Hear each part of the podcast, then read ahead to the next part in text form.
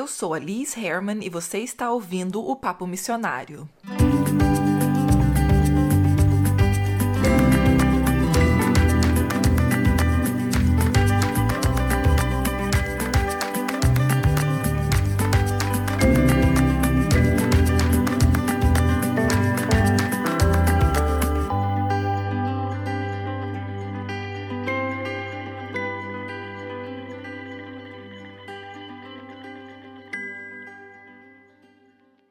Chegamos já ao quarto episódio dessa série sobre seis missionários do movimento moderno e eu tô super empolgada de conversar com vocês hoje sobre um dos missionários que teoricamente eu tinha que ter começado a série com ele, mas o podcast é meu, então eu faço o que eu quiser. então eu comecei com os missionários que eu mais gosto e não os missionários que são considerados mais importantes realmente, porque, claro, o mais importante de todos é o pai do movimento missionário moderno, que é William Carey. E você vai entender por que, que ele é tão importante. E não, eu não tenho nada contra ele, é só que eu amo muito Hudson Taylor e Gladys Aylward. E aí já foi no pacote logo a do Naren Judson na semana passada, né, no último episódio. E hoje a gente vai conversar então finalmente sobre o pai das missões modernas. E aí depois a gente vai ter mais dois episódios.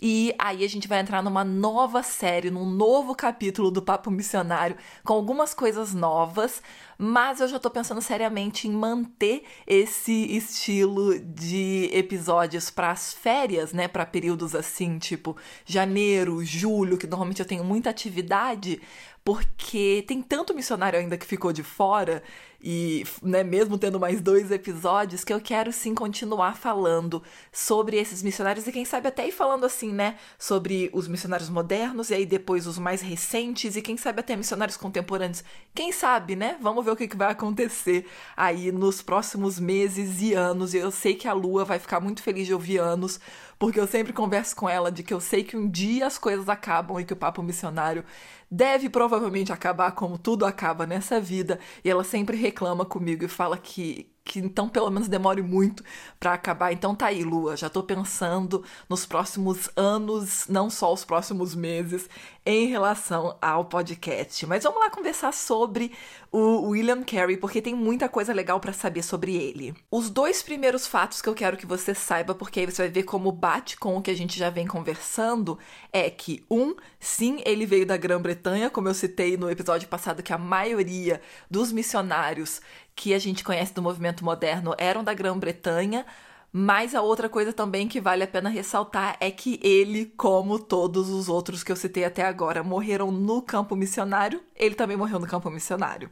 Então, só para você ter isso em mente, de que existia sim um polo enviador principal, que era a Grã-Bretanha, e existia uma característica muito forte que é de que esses missionários dedicavam a vida toda para a missão. E como eu já bati nessa tecla, mas vale a pena bater de novo, isso foi o que fez toda a diferença, foi o fato que permitiu que eles fizessem uma contribuição tão grande, porque eles realmente se misturavam com, com a cultura local, a maioria deles, né, os, os grandes bem-sucedidos, na verdade, se misturaram. Claro que teve missionários que ficaram vivendo completamente isolados, mesmo estando no local, mas a maioria desses missionários fizeram um grande progresso porque eles se misturavam com a cultura local, aprendiam as línguas locais e ficavam lá tanto tempo que eles se tornavam cada vez mais como eu posso dizer, mais relevantes para aquela sociedade. Não só estavam ali para pregar o evangelho, mas também eram extremamente relevantes nas mudanças sociais que estavam acontecendo naquele momento. Na verdade, William Carey é justamente um dos grandes nomes nessa questão de transformação social. É claro que eu tenho que sim ser sincera de falar que existem muitas críticas a esses missionários,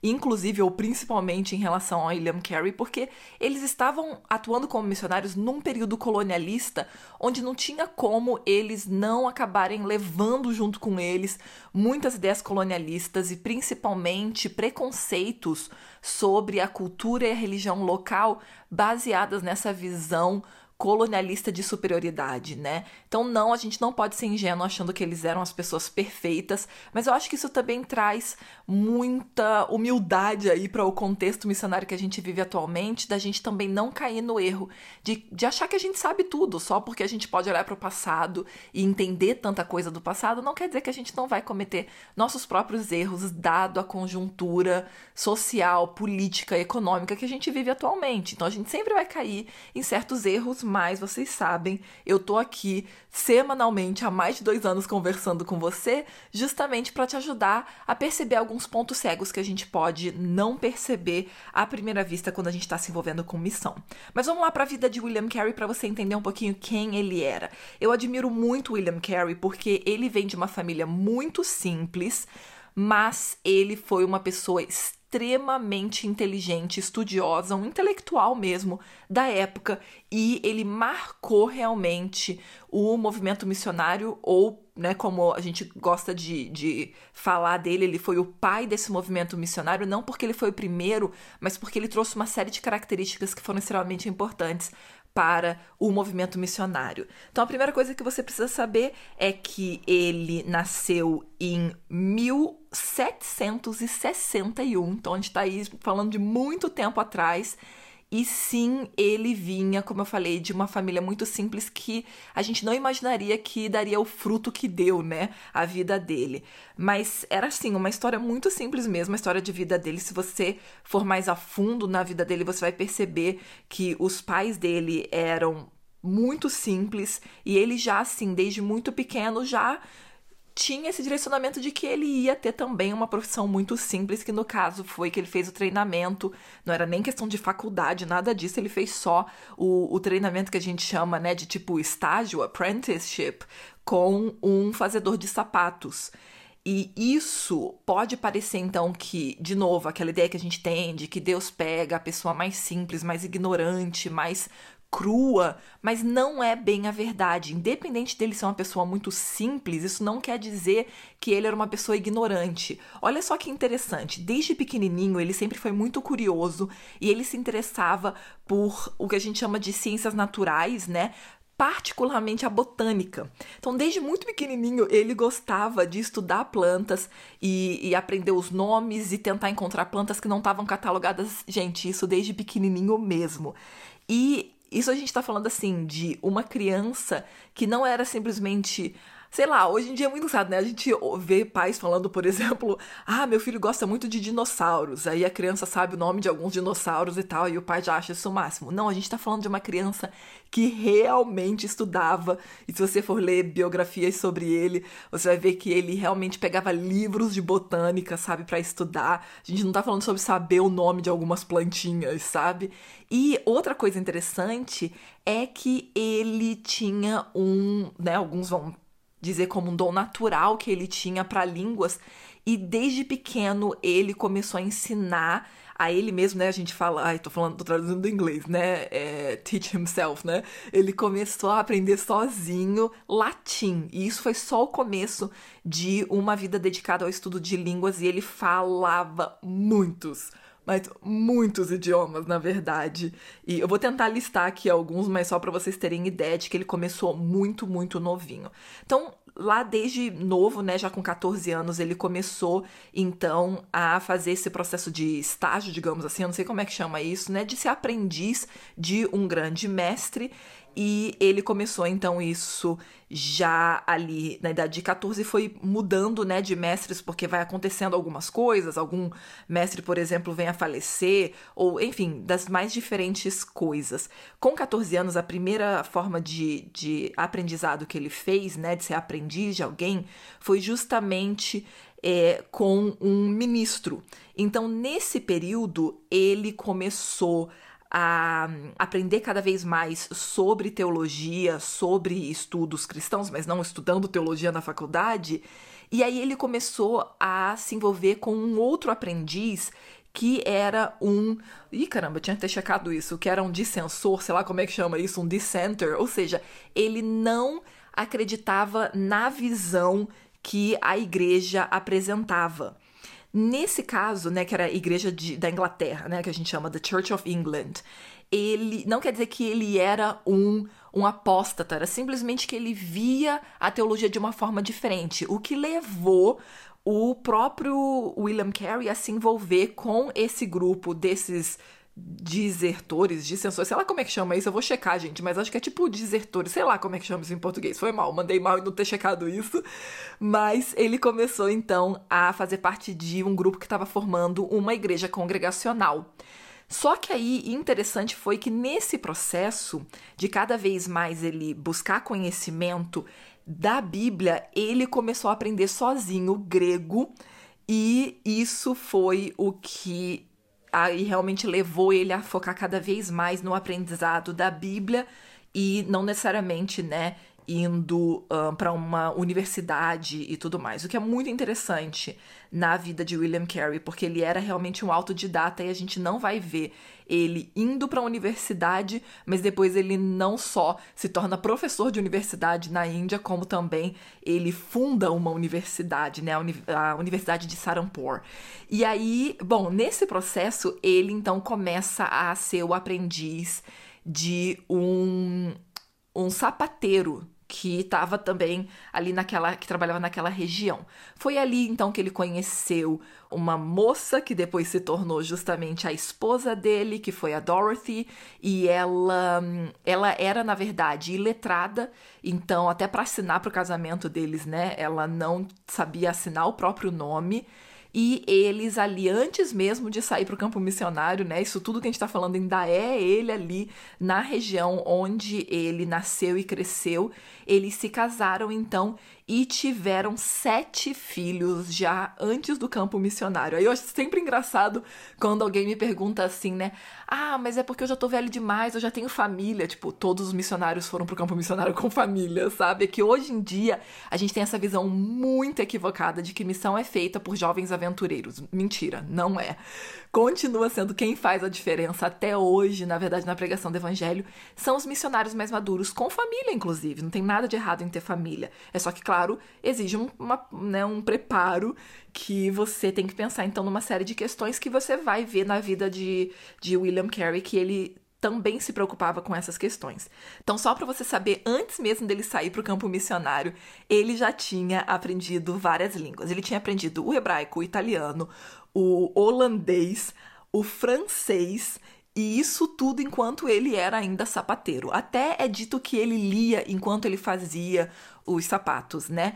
E uma coisa interessante para você saber é que ele, na verdade, se identificava mais como um cobbler, que eu não chequei também a tradução. A gente tem que parar com isso de não checar a tradução das coisas. Mas só para você entender, isso é um nome de uma pessoa que, na verdade, conserta sapato mais do que faz sapato, porque quem faz sapato é o shoemaker. Então, só para você entender que ele realmente entendia que ele vinha de uma, de uma situação muito simples, ele não se achava nada assim, sabe, surrealmente chique e tal mas ele procurava sempre conhecimento. E aí entra uma coisa que eu acho fascinante na vida desses missionários, né? Como eles seriam a, a nível assim de doutores da época e da nossa época agora, mas eles procuravam simplesmente estar tá fazendo o trabalho de Deus e ir se capacitando cada vez mais. Então, muita gente acaba pensando assim: ah, porque eu tenho que fazer faculdade, mestrado, doutorado, pós-doutorado, não sei o que, para depois servir a Deus quando na verdade você pode ir aprendendo no processo e muitas vezes você nem vai para desses títulos todos, porque em muitas áreas que a gente atua neste momento, né, atualmente, a gente precisa muito mais do conhecimento do que milhões de títulos.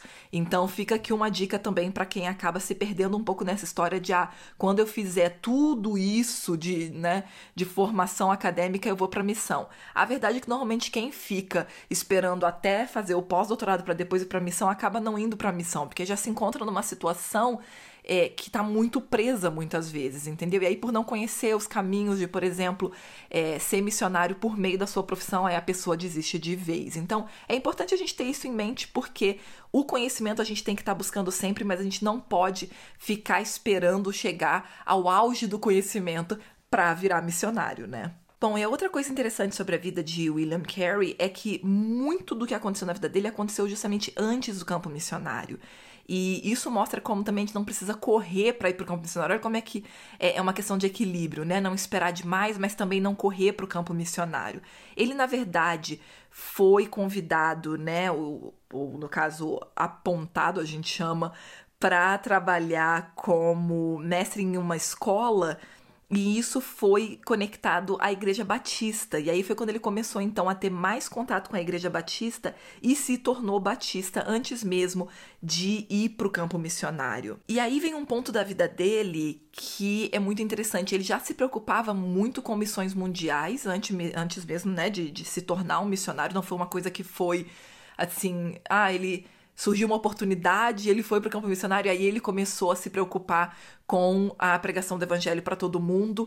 Na verdade, ele escreveu um manifesto ainda ali em 1792 falando da importância de que fossem feitos discípulos em todo o mundo. E aí você pode pensar, é claro, isso já está em Mateus 28 em mais um monte de versos bíblicos, por que, que eles não notavam isso? Você tem que entender que, por exemplo, lá desde a Reforma Protestante, Lutero não acreditava que era nosso papel como cristãos levar o evangelho para todo mundo, que isso na verdade foi o chamado dos apóstolos, mas que agora, por exemplo, para Lutero o ponto era levar a fé protestante ali mesmo na Europa, entendeu? Até no, no, que era o que a gente entende hoje como Alemanha, mas no que eram os, os reinos ali que estavam ali naquele território alemão. Então, só para você entender que não, isso não era um ponto claro. E foi esse manifesto escrito por William Carey que colocou as bases do que ele considerava a obrigação dos cristãos em usar os seus meios para a conversão dos ímpios, né, que ele chamava. É, na verdade, isso é praticamente o título desse manifesto, os manifestos, os livros, as coisas que ele escreveu. Era hilário como é que eles sempre colocavam nomes gigantescos e, curiosamente, até as sociedades missionárias que esses missionários criavam normalmente tinham nomes longuíssimos. A, aqui o Hudson Taylor criou só tinha três palavras, né? China Inland Mission, mas na verdade a maioria das outras associações e, e, sociedades missionárias tinham nomes gigantescos. E é bem engraçado porque eu e o Lucas a gente sempre brinca que um dia quando a gente criar a nossa, nossa sociedade missionária, a gente também vai colocar um nome super complicado e grande só para honrar os grandes missionários do passado. Mas só para você entender que ele teve que, na verdade, ter uma visão muito clara antes de fazer tudo o que ele fez, porque é, não era o que acontecia naquela época, não era comum que as pessoas pensassem realmente na pregação do evangelho. E aí, finalmente, então, quando ele embarcou para ir para a Índia com a sua família, ele já tinha perdido alguns filhos nesse processo, e a esposa dele um, já tinha né, se recusado, inclusive, a sair da Inglaterra. Ela estava grávida e ela só aceitou ir porque a irmã dela foi junto para ajudar no, no nascimento. E, gente, na viagem foi toda uma luta para eles chegarem. Eles quase não iam conseguir chegar porque eles tiveram todo tipo de impedimento. Mas quando eles finalmente chegaram em, em Calcutá, eles então conseguiram pouco a pouco se estabelecer. Qual que era o ponto principal para William Carey que eu acho fascinante que pouca gente percebe ou, ou simplesmente esquece disso é que para William Carey era muito importante que eles como missionários se mantivessem pelo próprio trabalho, pelo próprio sustento. Então, desde o começo, ele já começou a aprender a língua local, que é o bengali, e ele começou a se comunicar sozinho para justamente se virar e conseguir formas de se manter. E aí, desde o começo, um amigo dele que tinha duas fábricas de índigo, que é aquela cor, né? Aquele azul, aquela tinta azulada bem, bem específica assim. Ele colocou então o Carrie como um dos gerentes de uma dessas fábricas e ele fez um ótimo trabalho, na verdade, lá. Carrie, ele trabalhou por seis anos e nesse processo ele já foi trabalhando não só para pregar o evangelho, mas também para traduzir o Novo Testamento na língua local, no Bengali. E aí começou todo um trabalho, né, de aprender idiomas, traduzir a Bíblia e mais uma série de coisas que ele fez. Para você ter uma ideia, é, né, é, é atribuído a ele a tradução da Bíblia em diversos idiomas locais, não só o bengali. É atribuído, como eu disse a ele, a tradução de pelo menos seis línguas, né? A Bíblia em seis idiomas, mas é também reconhecido que ele teve envolvimento em muito mais do que isso, né? Ele, na verdade, se envolveu com, é, enfim, a catalogação desses idiomas, em criar dicionários, uma série de outros recursos também. O triste dessa história toda é que a esposa dele, depois de ter perdido um filho lá na Índia, ela teve o que a gente chama de breakdown, né? E aí ela nunca se recuperou disso e ela ficou realmente afetada mentalmente por isso pro resto da vida. E isso foi todo um trabalho muito grande, porque é, enfim, causou uma série de dificuldades na criação dos filhos e, e muita dificuldade para o próprio William Carey, mas ele nunca quis colocar ela num, num sanatório, né? Simplesmente internar ela, porque ele sabia que ela não teria o cuidado necessário e, e humanizado, né? Então ele ficou com ela em casa até a morte dela, mas não foi fácil isso para ele, não foi fácil para os filhos. E claro que a gente pode reconhecer no, nas lutas que ele passou, em como isso também, com certeza, foi detendo o trabalho dele de muitas formas. Depois que ela faleceu, ele casou de novo, depois essa segunda esposa faleceu também, e ele casou uma terceira vez, e parecido né, com a história de, de Adoniram Judson, com muitas lutas nesse processo, filhos que faleceram nas mais variadas idades, desde assim que nasce, né, bem pequenininho ali, até filhos mais velhos que morreram de doenças locais, mas ele continuou firme nesse trabalho que ele estava fazendo lá na Índia. Curiosamente, ele é conhecido também pelas reformas sociais que ele fez, por lutar por uma série de causas, como, por exemplo, a prática cultural de que quando um homem falecia, que a viúva dele era queimada junto com ele, com né, os bens, o que fosse, que tivesse ali na pilha que fosse cremado com o corpo dele, era queima, ela era queimada viva, né, a viúva. Ele lutou muito contra essa prática, ainda foi muitos anos depois que essa prática foi proibida, mas ele lutou muito contra essa prática, por exemplo. Ele, na verdade, lutou por reforma social das mais variadas formas.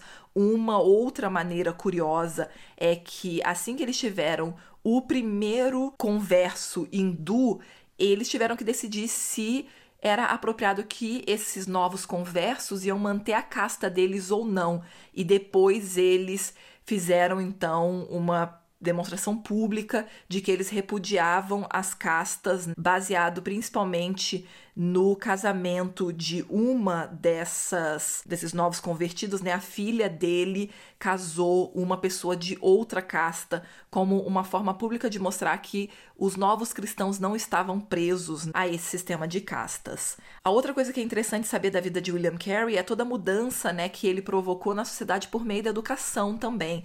Então, desde ali o começo, ele sempre trabalhou com educação por meio de montar escolas e no futuro depois ele inclusive fundou uma faculdade e universidade, né, em Saranpur e enfim, uma série de coisas, uma publicadora foi também criada. E uma coisa que é muito interessante é que se você prestar atenção em todo esse processo, tudo era feito de forma a que os missionários se mantivessem por meio do trabalho e que eles mantivessem um estilo de vida em comunidade. Só que aí, curiosamente, como você já deve imaginar, depois de todo esse praticamente o um império missionário que ele montou, né? Desde organização missionária, né? Sociedade missionária, escola, faculdade, universidade, é, publicadora, tanta coisa que ele montou, ele conforme foram recebendo, né, conforme eles foram recebendo novos missionários e crescendo essa sociedade, os missionários mais novos que não entendiam todos os ganhos, né, que estavam relacionados ali com aquela vida em comunidade, de, de compartilhar as coisas e de trabalhar para poder se manter e tudo mais, muitos desses novos missionários, muito mais jovens, começaram a se opor contra tudo isso e aí contra esses líderes, chamando eles de, enfim, de autocrático, de uma série de coisas, de ditatoriais. E, infelizmente, William Carey teve que se dissociar, olha que loucura, da própria organização que ele criou, porque essas novas pessoas que estavam tomando agora toda a, a frente do trabalho estavam antagonizando ele abertamente. E é algo que é sempre muito triste, né? Sempre que você começa uma organização, e isso vai acontecer com a maior parte dos missionários que você estiver estudando, né, do movimento moderno. Isso acontece até hoje. Você cria uma organização e aí as pessoas que, que vem muitas vezes não tem nenhum respeito pelo que foi construído e eu normalmente explico da seguinte forma: tem muita gente que sobe nos ombros desses grandes pioneiros e depois quer chutar a pessoa que está embaixo e não percebe que ela vai cair junto, né? E a outra coisa também é que a gente não percebe que quando a gente chega tentando mudar os fundamentos de tudo que foi construído, a gente implode o prédio sem perceber, né? Então isso é muito comum, você vai ver isso em muitos missionários, isso acontece até hoje, de pessoas que querem vir para modificar tudo e implode o negócio, entendeu? Então era melhor a pessoa ter construído outra coisa, em vez de vir para poder implodir o que o outro construiu, né? Isso acontece, infelizmente, até hoje, mas é algo que trouxe muito desgosto para William Carey, mas ele, sabe, simplesmente se desconectou e continuou o trabalho na Índia, e é algo que eu admiro muito nele, de ter essa sabedoria de entender, olha, independente de oposição e de dificuldades, eu vou continuar fazendo o trabalho que Deus me chamou para fazer, e tanto que a gente conhece ele e não conhece ninguém do povo que ficou no lugar dele, né? Porque justamente essas pessoas normalmente acabam vindo para fazer uma contribuição muito pequena por não entender o que está envolvido, né? São pessoas que acabam não fazendo uma contribuição tão grande por só vir para destruir muito das coisas, para colocar algo muito menor, muito mais irrisório no, no lugar daquilo que foi construído, né? Pelo, pelo pioneiro, por exemplo, que tinha uma visão clara do, das dificuldades que estão envolvidas em começar algo do zero. Isso é algo que eu admiro demais em William Carey. Como eu falei, o legado que ele deixou é gigantesco. Existe, sabe, universidade com o nome dele. Para vocês terem noção, o sofá no qual ele morreu lá na Índia foi, na verdade, levado para Oxford e até hoje esse sofá tá lá no Baptist Hall da Universidade de Oxford e é assim uma pessoa que é extremamente reconhecida pela contribuição que ele fez. Ele normalmente é reconhecido como um grande acadêmico, botânico,